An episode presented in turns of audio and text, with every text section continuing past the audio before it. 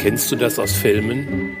Da geht jemand in den Keller, es ist schummerig, feucht, kalt, seltsame Schatten, plötzlich ein Geräusch, schon beim Zusehen läuft dir ein Schauer über den Rücken. Es ist nichts weiter zu sehen, doch zu ahnen. Im Film ist das nicht weiter schlimm, doch was, wenn dir das im Keller deines eigenen Hauses in Realität passiert und sich wiederholt? Wer kann dir da helfen? Keiner weiß Bescheid, niemand hat einen Rat. Das ist ein Fall für Schamanski. Herzlich willkommen im Podcast Ein Fall für Schamanski. Mein Name ist Andreas Henning. Vielleicht kennst du mich aus einem meiner Seminare, meinem Blog, Instagram oder dem Café von nebenan. In diesem Podcast teile ich die spannendsten Fälle aus meinem Leben mit dir, um dich zu begeistern und zu berühren, um Horizonte zu erweitern, neue Blickwinkel zu ermöglichen und um dir zu zeigen, wie wunderbar, facettenreich das Leben und diese Welt ist. Herzlich willkommen zu Folge 42 mit dem Titel Unsichtbare Besucher. Schön, dass du dabei bist. Ich wünsche dir viel Vergnügen. Herzlich willkommen nochmal zu Folge 42 mit dem Titel Unsichtbare Besucher.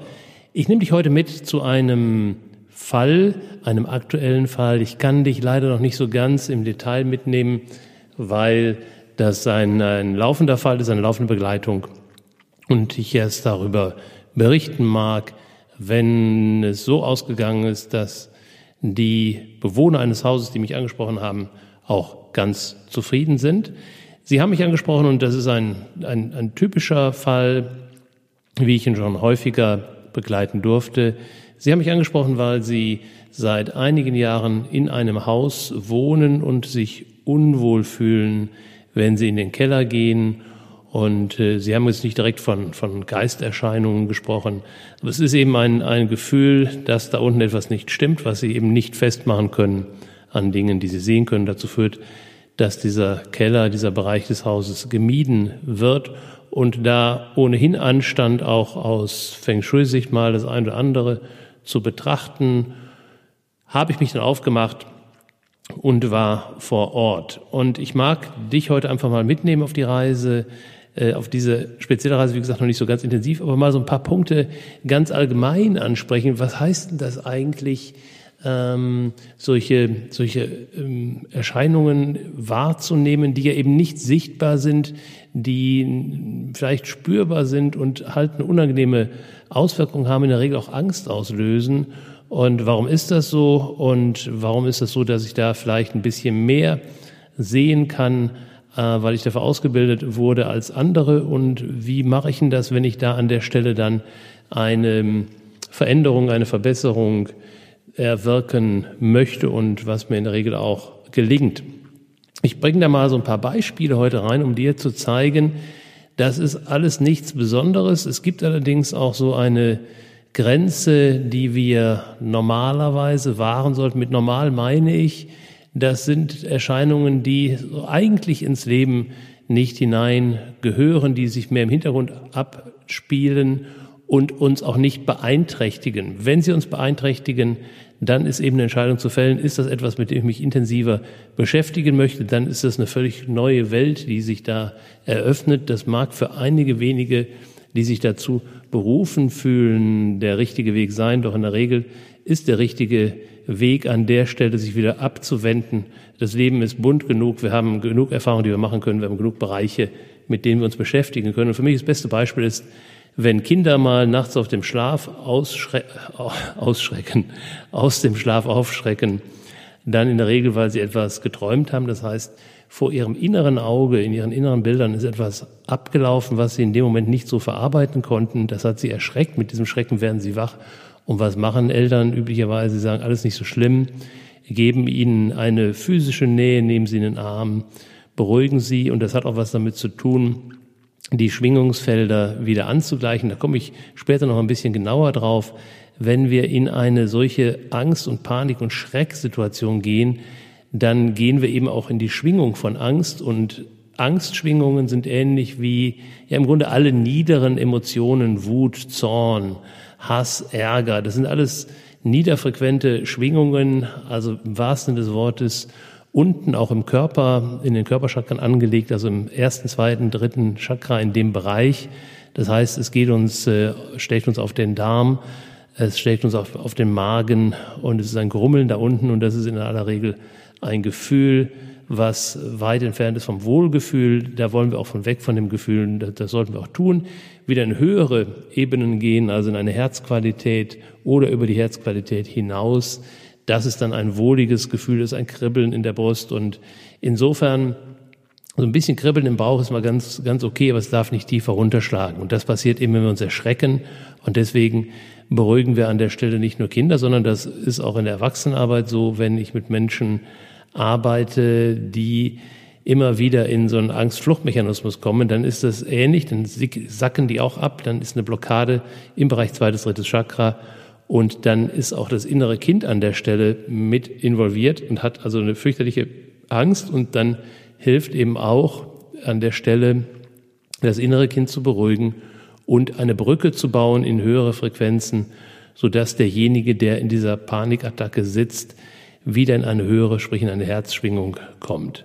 Das ist im Grunde immer der gleiche Ablauf. Die Frage ist halt, wie wird was getriggert? Und ich beginne wirklich mal an der Stelle in der Kindheit, weil da ist manchmal, gibt es ein einziges Erlebnis reicht schon aus, um da einen Triggerpunkt zu setzen, der im weiteren Verlauf des Lebens immer wieder wirken wird.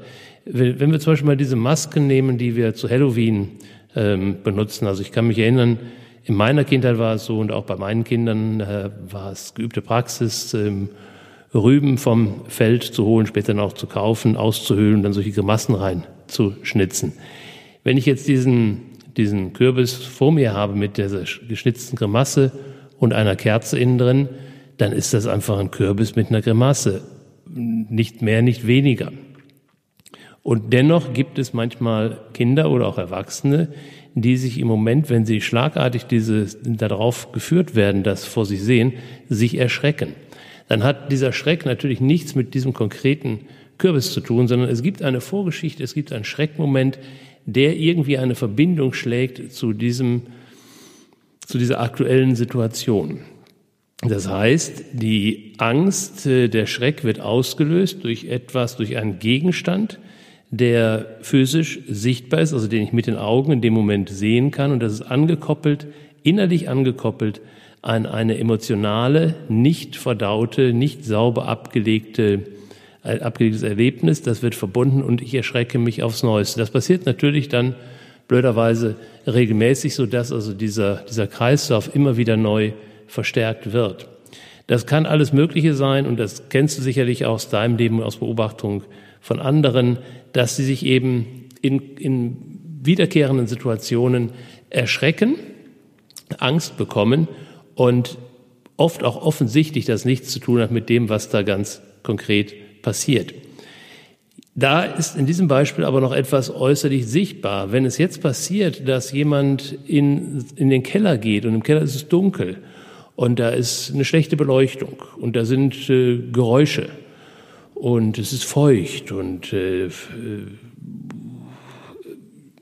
niemand da und äh, die Außengeräusche sind gedämpft oder nicht mehr hörbar, dann ist das erstmal eine Situation, die genauso ist, wie ich gerade beschrieben habe. Dann hat diese Situation an sich ja weder was Bedrohliches, noch was Erschreckendes, noch was Lustiges oder, oder äh, extrem Emotionales, äh, was die Freude angeht und das Wohlgefühl angeht. Es ist einfach eine Situation. Wenn allerdings jetzt in dieser Situation wieder ähm, ein Geräusch oder eine optische Erscheinung einen Träger auslöst zu etwas, was unbewusst abgespeichert ist, dann tritt wieder dieser Schreckmoment auf und es britzelt so allmählich eine Angst herauf. Und jetzt ist dieses Phänomen, was ich eingangs beschrieben habe, dass die Schwingung heruntergeht. Das muss nicht so sein, das kann in einigen Fällen so sein. Das heißt, ich gehe runter in die Schwingung der Angst und damit verstärke ich dieses Gefühl nochmal, beziehungsweise ich schalte die übergelagerten, höher schwingenden Gefühle aus und das, mein ganzes System konzentriert sich auf diese jetzt immer stärkende, stärker wirkende Angst. Der erste Moment ist vielleicht noch förderlich. Das ist die Angst, von der wir sprechen, wenn wir sagen, die ist gut im Leben, die einfach die Sinne schärft. Denn wenn ich jetzt in eine, kann ja auch ein bisschen mehr sein als ein Keller, kann ja ein ganzes Gewölbe sein, dass ich warum immer hineingehe, dann ist natürlich ganz gut, wenn meine Sinne geschärft sind, weil ja tatsächlich in dem Keller eine, und jetzt der wichtige Punkt, physische Bedrohung sein könnte, dass also jemand hinter der Ecke steht und, und mir auflauert oder ein schlecht gesicherter alter Balken herunterfällt, was auch immer.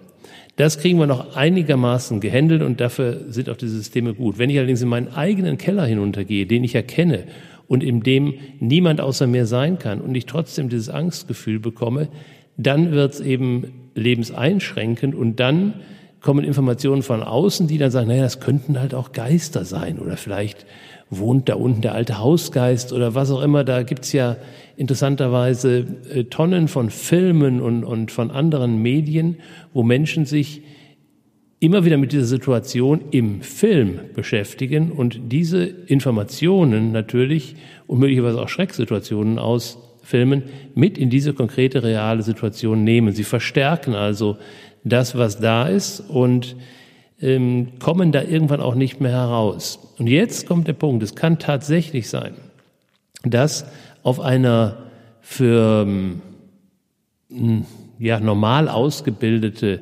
Menschen nicht sichtbaren Ebene tatsächlich da unten was im Keller ist. Also so wie auf der sichtbaren Ebene da vielleicht ein morastiger Boden sein könnte oder Spinnenweben, ähm, kann eben auf der energetischen Ebene können da tatsächlich Felder eingelagert sein. Das können massive Angstfelder sein. Also wenn da genügend oft Menschen runtergehen und in diese Angst hineinkommen, dann bleibt tatsächlich so ein, so ein Stück dieser Angst da unten im Raum hängen. Also das befürwortet oder befördert beim nächsten Besucher das Ganze nochmal.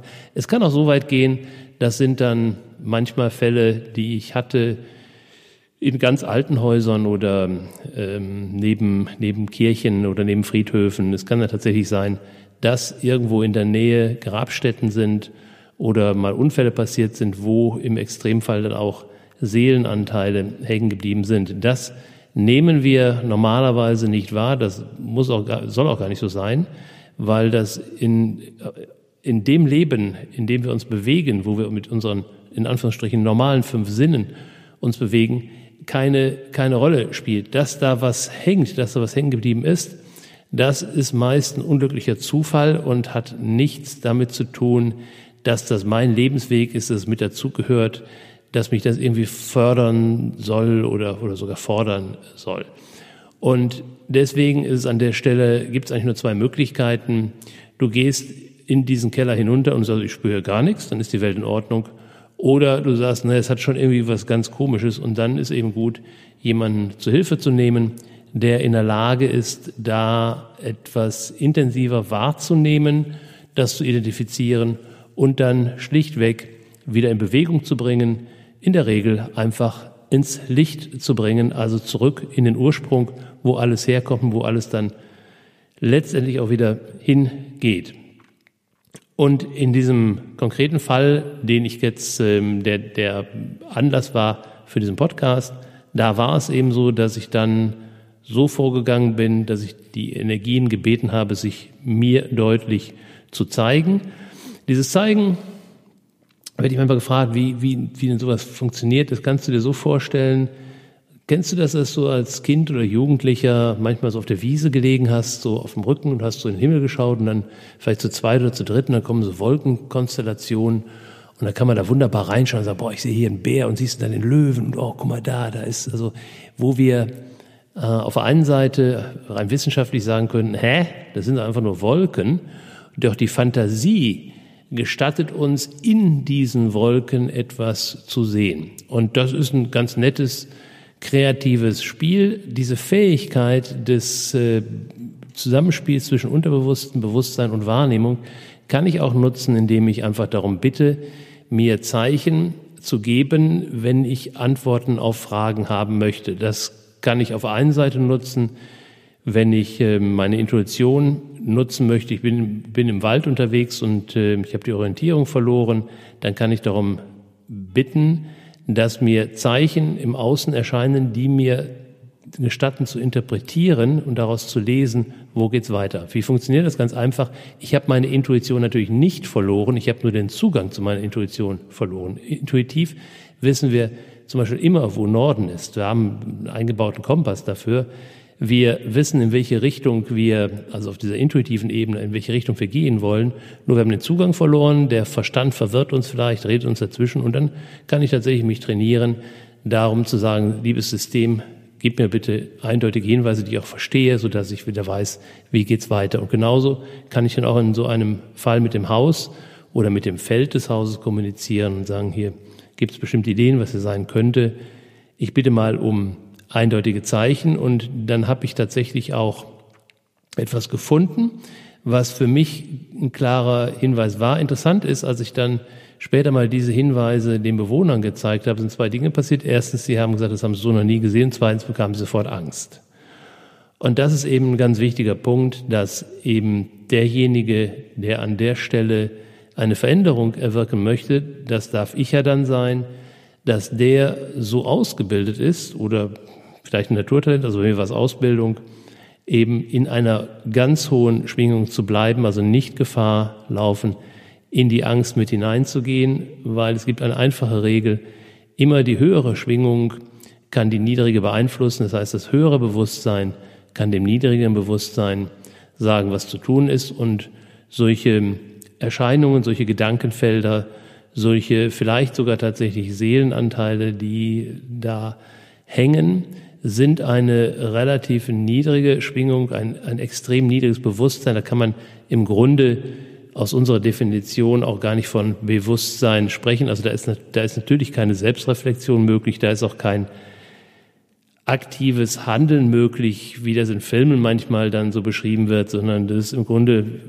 kannst du dir vorstellen, wie so ein Nebelschwaden, der einfach da hängt. Und äh, wer den Nebelschwaden sehen kann, der kann das Fenster aufmachen und macht so eine Handbewegung und dann ist der Nebel auch schon raus. Äh, genauso einfach funktioniert's, wenn derjenige, der diese Handbewegung macht, der das Fenster öffnet, eben in dieser hohen Schwingung ist. Und wenn Betroffene, in dem Falle Bewohner, durch das, was da jetzt so im Raum ist, in die Angst fallen, dann sind sie alles andere als in einer, einer hohen Schwingung, in einem hohen Bewusstsein, dann sind sie auf der Ebene mit diesen Erscheinungen und äh, manchmal sogar noch, manchmal sogar noch drunter. Und dann können, kommt der Verstand hinzu, dann wird ausgeschmückt und dann kommen die bizarresten Geschichten dabei raus. Alles völlig überflüssig. Es ähm, reicht also an der Stelle in der ersten Stufe einfach mal den Keller zu meiden in so einem konkreten Falle und mal gucken, ob sich was verändert. Manchmal verschwinden solche ähm, Gegebenheiten auch von selbst. Umgekehrt halten sie sich natürlich hartnäckig. Also wenn man die ganzen Mythen denken, die so in Schottland, Irland ähm, ja extrem auch gefördert werden. Da gibt's ja also dann die berühmten Spukhäuser und, und Spukschlösser, in denen du übernachten kannst und wo fast garantiert wird, dass du nachts aus dem Bett schreckst. Da wird ja sehr bewusst dieses ähm, Erleben sozusagen manifestiert. Also Loch Ness äh, ist ja bis heute noch nicht äh, wissenschaftlich geklärt, was da so drin ist in dem Tümpel. Äh, aber ich bin ziemlich sicher, wenn wer da nachts im Dunkeln bei Nebel drumherum läuft, der wird irgendetwas erleben, weil das einfach so aufgeladen ist. Und das muss ja zu Hause im häuslichen Umfeld nicht so sein. Also wer jetzt zum Beispiel ein Haus kauft und, und wenig über die Historie weiß und dann eben solche, solche Dinge feststellt, da ist dann absolut angesagt, einen Fachmann dazuzunehmen und das aufzulösen. Und äh, gut ist, das Interessante an der Gesamtsituation finde ich, dass ähm, das, was ich gerade mal so angerissen habe, ja ein großer Themenbereich ist, der eine große Faszination ausübt. Also angefangen von Spukgeschichten bis hin zu Fantasy-Romanen, Harry Potter passt ja auch da rein. Also ganz, ganz viele Menschen fühlen sich von diesem Thema angezogen, lesen Bücher darüber, schauen Filme darüber. Jedoch ist es halt so, dass offensichtlich bei einem Buch oder bei einem Film der Abstand noch groß genug ist, da nicht wirklich ganz reingezogen zu werden und der Verstand schafft noch die Distanz zu halten und sagen, na ja, ist ja alles äh, Fiktion, sind Fantasieromane, sind Fantasiefilme, das ist nicht die Wirklichkeit. In solchen Fällen, wie aber jetzt von mir angesprochen, schwappt dann sozusagen diese erdachte, erfundene Welt in die reale Welt rein, sodass eine Vermischung stattfindet und derjenige jetzt nicht mehr unterscheiden kann, was ist jetzt noch Fiktion und was ist Wahrheit.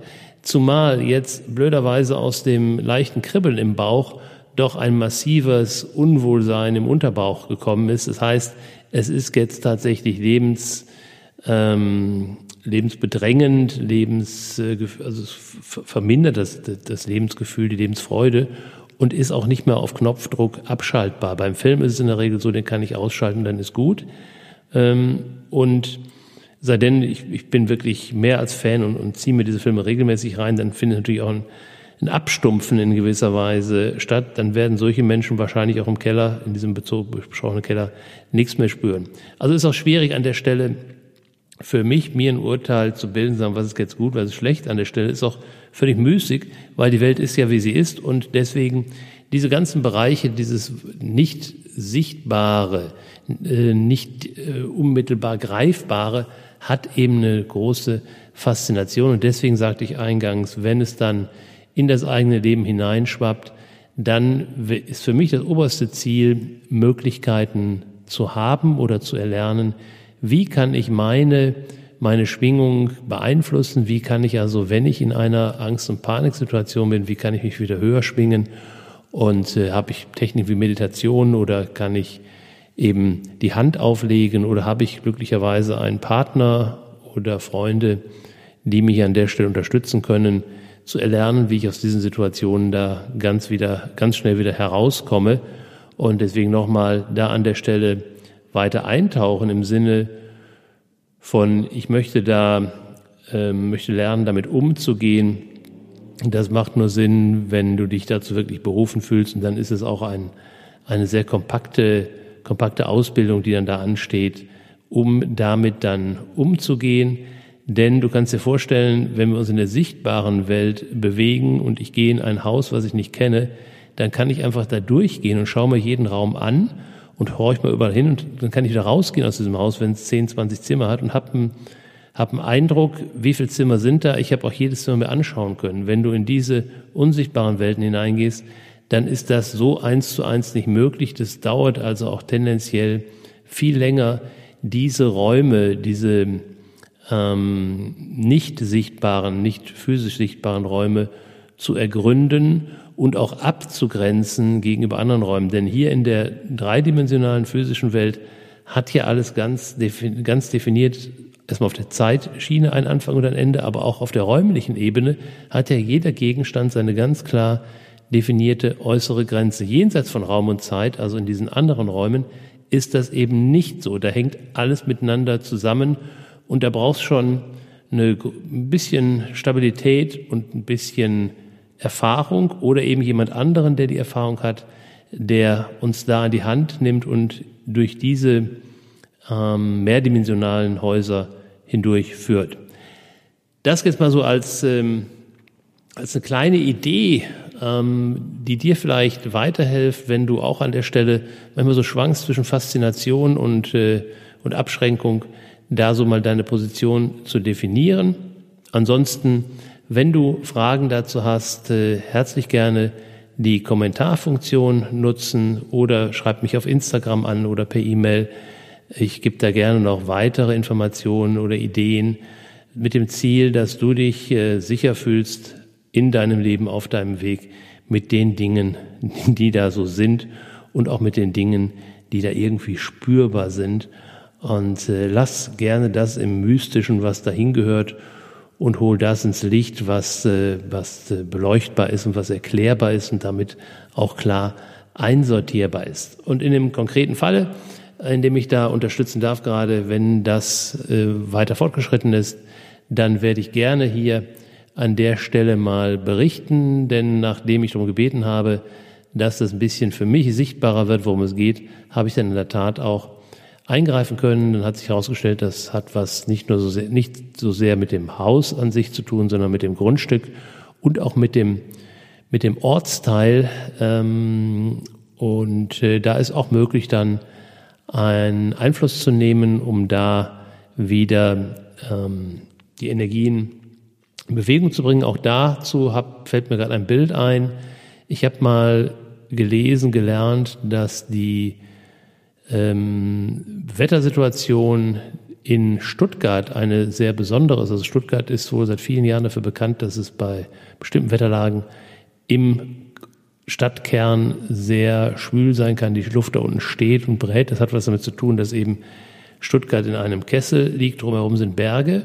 Und wenn der Wind aus einer bestimmten Richtung kommt, dann kommt er nicht so richtig in die Stadt hinunter. Deswegen gibt es wohl schon seit längerer Zeit Zeiten Bebauungsstopps in diesen oberen Bereichen, da wo also das Wetter durchkommen möchte, das darf nicht bebaut werden, sodass es da durchziehen kann. Das heißt, wenn also wir eine bestimmte unangenehme Wettersituation haben, dann könnte ich jetzt theoretisch darauf Einfluss nehmen, indem ich sage, ah, an der Stelle in der Landschaft müssen wir dafür sorgen, dass da oben eine Öffnung entsteht, also entweder nicht bebaut wird oder sogar eine Bebauung entfernt wird oder möglicherweise sogar ich da mit dem Bagger ein bisschen in die Hügel eingreife, ähm, dann kann ich dadurch in der, in der physikalischen, der physischen Umgestaltung erreichen, dass zukünftig diese Wettersituationen nicht mehr vorkommen. Und das Gleiche kannst du dir auch vorstellen auf der energetischen Ebene, dass wenn ich da, ähm, um in diesem Bild zu bleiben, jetzt in so einer, einer Kessel oder einem Keller oder in einem Ortsteil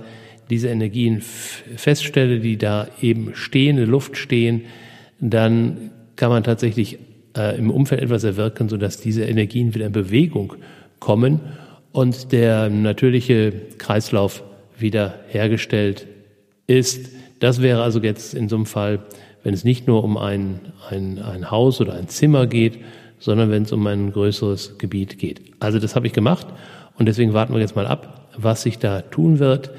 Ähm, und da geht es auch nicht so sehr darum, dass ich sehe, was sich tut, sondern was werden, was berichten eben die Menschen, die dort wohnen, was verändert sich in ihrem Leben, in ihrer Wahrnehmung, denn die Ebenen sind miteinander verbunden. Wenn ich auf der grobstofflichen Ebene etwas verändere, dann verändere ich damit auch die, die feinstofflichen Energien, die Resonanzen. Das ist ganz einfach, wenn du in deine Wohnung etwas hineinbringst, einen Gegenstand hineinbringst, der mit sehr viel Liebe gefertigt worden ist, der es geht nicht um wertvoll im Sinne von der teuer war, sondern in den sehr viel Liebenswerte hineingegeben worden sind, dann hat er auch eine entsprechende Ausstrahlung und auf viele Menschen wirkt er auch entsprechend. Das heißt, wenn du also in der physischen Ebene etwas veränderst, dann veränderst du auch in, über die Resonanz etwas in der, auf der Gefühlsebene der Menschen. Und das Gleiche gilt auch umgekehrt, dass ich tatsächlich über, ähm, über die, die feinstoffliche Ebene auch auf die grobstoffliche Ebene einwirken kann, wenn beispielsweise Menschen in einem Raum sind, viele Menschen, 10, 20, 30, 40, und in eine liebevolle Energie gehen, zum Beispiel durch eine Meditation und, äh, oder durch, durch, durch ein Gebet oder, oder anderes, dann kann das tatsächlich sich auch in der Physis äh, des, des menschlichen Körpers äh, auswirken. Das wäre jetzt beispielsweise ähm, wenn es um, um Heilung geht, wenn es um Gesundung geht. Das, äh, da gibt es in England auch inzwischen seit vielen Jahrzehnten ähm, Bewe Beweise, es gibt der falsche Begriff, Aufzeichnungen, ähm, wo man das festgehalten hat, wenn also Heiler mit hinzugenommen werden zu der schulmedizinischen Behandlung. Da, da ist ja auch so, dass ich über die geistige Ebene auf die physikalische positiv einwirke. Also es gibt diese, diese Zusammenhänge. Das eine wirkt sich auf das andere aus und umgekehrt. Die Frage ist halt, ähm, kann ich das wahrnehmen?